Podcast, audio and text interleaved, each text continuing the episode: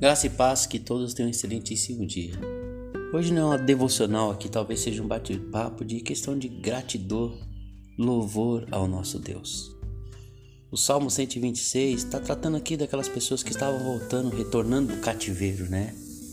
E interessante que o texto diz assim: Quando o Senhor trouxe os cativos de volta a Sião, ficamos como quem sonha. Então nossa boca se encheu de riso e nossa língua de cântico de alegria.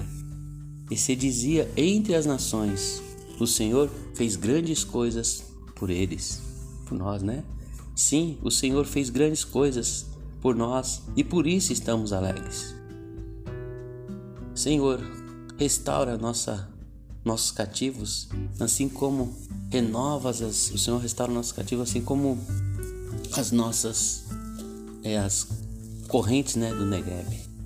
Os que semeiam em lágrima colherão com cântico de júbilo. Aquele que sai chorando e plantando é, a semente voltará com cânticos de júbilo, trazendo os seus feixes. Outro outro versículo, né, que a gente que eu gosto muito, né, da André, ela sempre põe esse Salmo 126, né?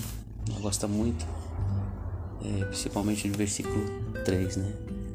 Outro versículo que quando as pessoas elas vêm aqui, elas fazem uma obra, elas, elas, elas trabalham na obra do Senhor, a gente sempre manda esse versículo com forma de gratidão.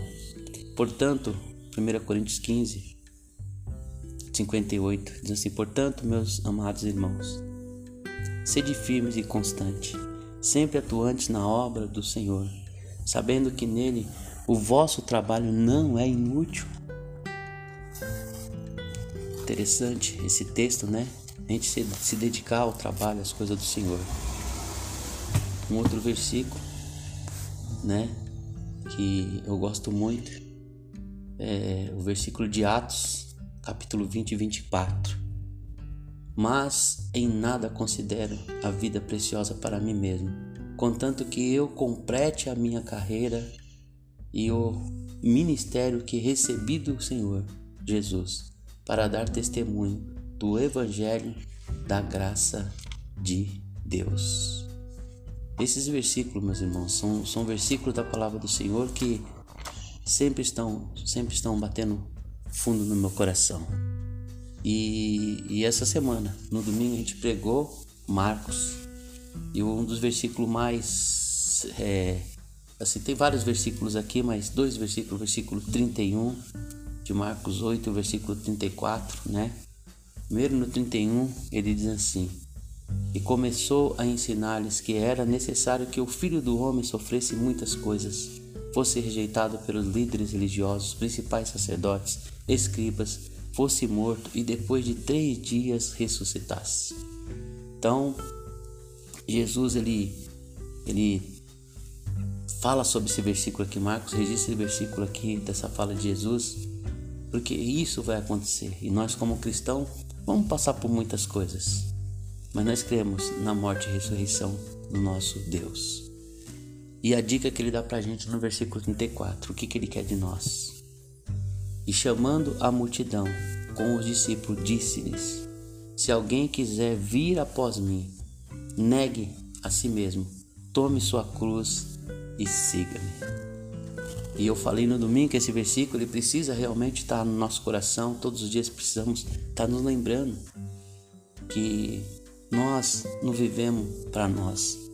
Nós vivemos para a honra e glória de Deus. Tudo que vemos a fazer tem que ser para a honra e glória de Deus. E, e, a gente precisa se lembrar disso, meus irmãos. É negar o nosso desejo, morrer todo dia por nossos desejos e viver realmente uma vida de louvor a Deus e gratidão a Deus. E, e olhando, lembrando desse versículo, veio mais uma memória agora, que é, é Mateus 6,33, né? Que fala lá que para a gente buscar em primeiro, rei, em primeiro lugar o reino de Deus e a sua justiça, e todas as outras coisas vos serão acrescentadas. Quando a gente nega a nós mesmos, quando nós nos envolvemos com a obra do Senhor, quando nós queremos é, realmente honrar o nosso Deus. Pode ter certeza disso, que quando isso acontece, Deus ele vai nos acrescentar tudo aquilo que precisamos. Ou seja, o que comer, o que vestir, o que beber, tudo isso Deus ele vai prover. Mas ele não vai só prover isso, ele vai prover muito mais do que isso. Por isso é a minha gratidão que Deus tem provido pra gente, tem nos dado pra gente, tem nos dado sempre com muita, com muita abundância. E eu fiz essa devocional aqui, mas para que vocês pensem no que Deus tem feito na vida dos seus filhos. E que Deus pode fazer na vida de qualquer um que honra Ele e cuida e, e realmente é, se esmera na obra do Senhor. Que, que possamos realmente pensar um pouco sobre isso, olhar para esses textos e ser cumpridor daquilo que Deus quer, obediente à Sua palavra. Continue orando, continue estudando a palavra de Deus e continue obedecendo, para que você tenha crescimento espiritual e esteja debaixo da santa e perfeita vontade de Deus. Muito obrigado, Senhor, por tudo que o Senhor tem feito na minha vida e na vida da minha esposa. Amém.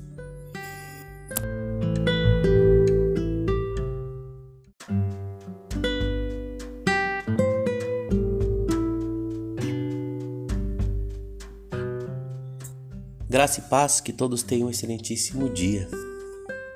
É, Lá em, em 1 João 9 diz assim: Se confessarmos os nossos pecados, Ele é fiel e justo para nos perdoar os pecados e nos purificar de toda injustiça. Meus irmãos, sem a garantia deste versículo, seria praticamente impossível continuar a vida cristã. A ideia é que, conforme né, nós é, crescemos em graça, temos uma noção cada vez assim mais profunda da nossa total propensão para o pecado. Precisamos ter uma fonte de purificação de pecado instantânea.